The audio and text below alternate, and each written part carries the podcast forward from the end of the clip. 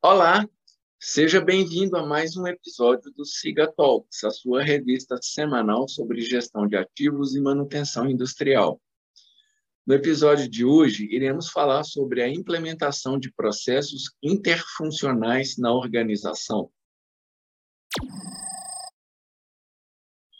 Quando falamos em gestão de ativos físicos, falamos em gerar valor para as organizações através da melhoria da performance, da otimização dos custos, da redução dos níveis de risco operacional.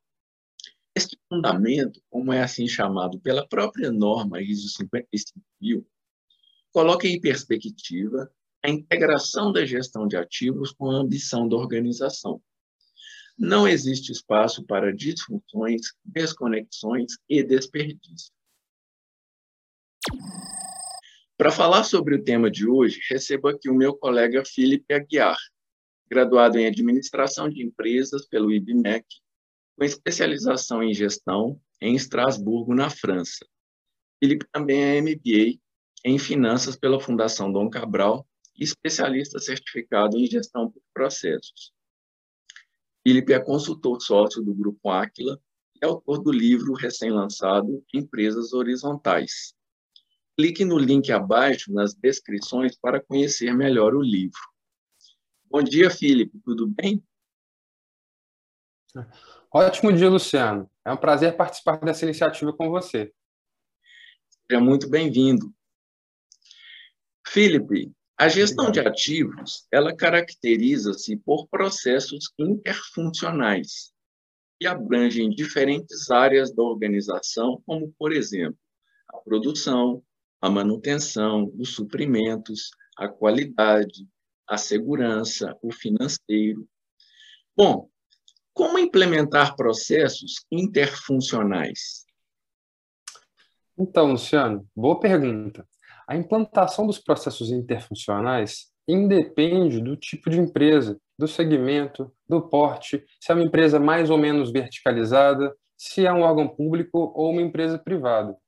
Inclusive, a forma com que abordamos o nosso livro de processos, Empresas Horizontais, lançado em parceria com a nossa escola de gestão, e que também temos um treinamento de processos sobre o tema, aborda um caminho, um guia prático de como as empresas podem organizar e otimizar os seus processos, independente do porte do segmento sobre a qual elas estejam atuando.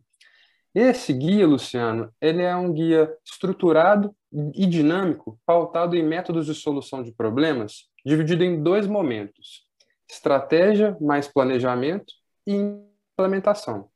No primeiro momento, é importante o entendimento do sistema e o domínio dos processos e os seus relacionamentos com o todo, para que objetivos sejam definidos, equipes multifuncionais sejam formadas, para se entender o trabalho atual os gargalos, as desconexões e restrições e se propor um modelo novo de trabalho.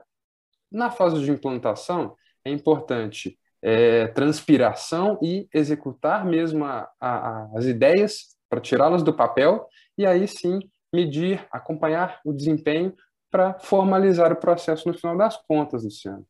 Esse, acredito que é um caminho que pode ser um bom aliado para a ISO 55000, quanto à organização e melhoria da gestão de ativos. Felipe, como avaliar o desempenho dos processos de gestão? Quais métricas podemos estabelecer? Legal, Luciano. Inclusive, esse é um dos desafios que eu tenho visto na prática na implementação de processos interfuncionais nos últimos anos. Sabe o que, que acontece? Ah, várias empresas, as empresas em geral, têm muitos dados disponíveis, têm um banco de dados muito robustos, com muitos registros mas poucas delas, Luciana, que conseguem trabalhar com maestria a transformação desses dados em informações, informações relevantes para a tomada de decisão e também para a avaliação do desempenho dos processos. O registro de dados é importante, que permeia todo o processo e também o resultado final. Só que, nesse sentido, é muito importante a gente atribuir indicadores para zelar tanto pelo trabalho em desenvolvimento, são os nossos itens de verificação, e também pelo trabalho finalizado, são os itens de controle, que aí a gente tem condição de promover uma visão de eficiência e eficácia para o processo. A sugestão também, Luciana, é que esses indicadores e seus processos sejam trabalhados junto às equipes em acompanhamentos, em rituais de gestão, momentos em que se é, avaliam os indicadores, avaliam os processos, estruturados geralmente em três níveis: no nível operacional, com uma frequência diária, no nível tático, com uma frequência semanal ou quinzenal, e em um nível estratégico, com uma frequência mensal de apuração desses resultados, para garantir aí a avaliação do desempenho dos processos. Felipe, a disponibilidade cada vez maior de tecnologia tem, de fato, proporcionado melhor eficiência na gestão? Ou ainda não conseguimos evidenciar isso na prática? Bem, Luciano, para a gente ter uma resposta mais assertiva para esse tema, é preciso se olhar negócio a negócio, entender as particularidades de cada empresa.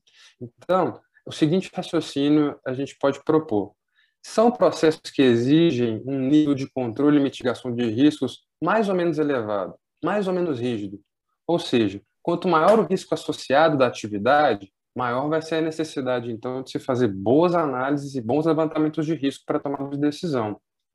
Fato é que, aliado a isso, a tecnologia está aí super disponível e o importante vai ser pensar no valor agregado dessa tecnologia. Será mesmo que eu preciso investir uma quantia significativa numa nova tecnologia sem antes entender aí a real sinergia para o negócio? Vai melhorar a nossa qualidade de entrega? Vai otimizar o custo? Vai simplificar ou automatizar processos?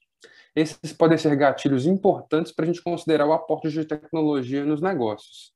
O que vale, no final das contas, Luciano, os gestores que estão nos acompanhando, vai ser o equilíbrio entre custo e benefício dessa tecnologia. Porque já pensou contar com uma tecnologia de gestão que vai otimizar a gestão das OS, por exemplo, das ordens de serviço, vai fazer um melhor acompanhamento, um acompanhamento em tempo real da performance dos indicadores, da tendência em termos de confiabilidade dos ativos, seria super legal. Ou pode ser super legal e está acessível.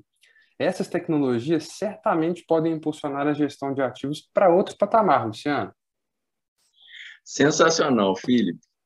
Olha, muitíssimo obrigado pela sua participação. Parabéns e muito sucesso com o livro Empresas Horizontais. Muito obrigado, Luciano. Até logo. Um grande abraço a todos e até o próximo episódio.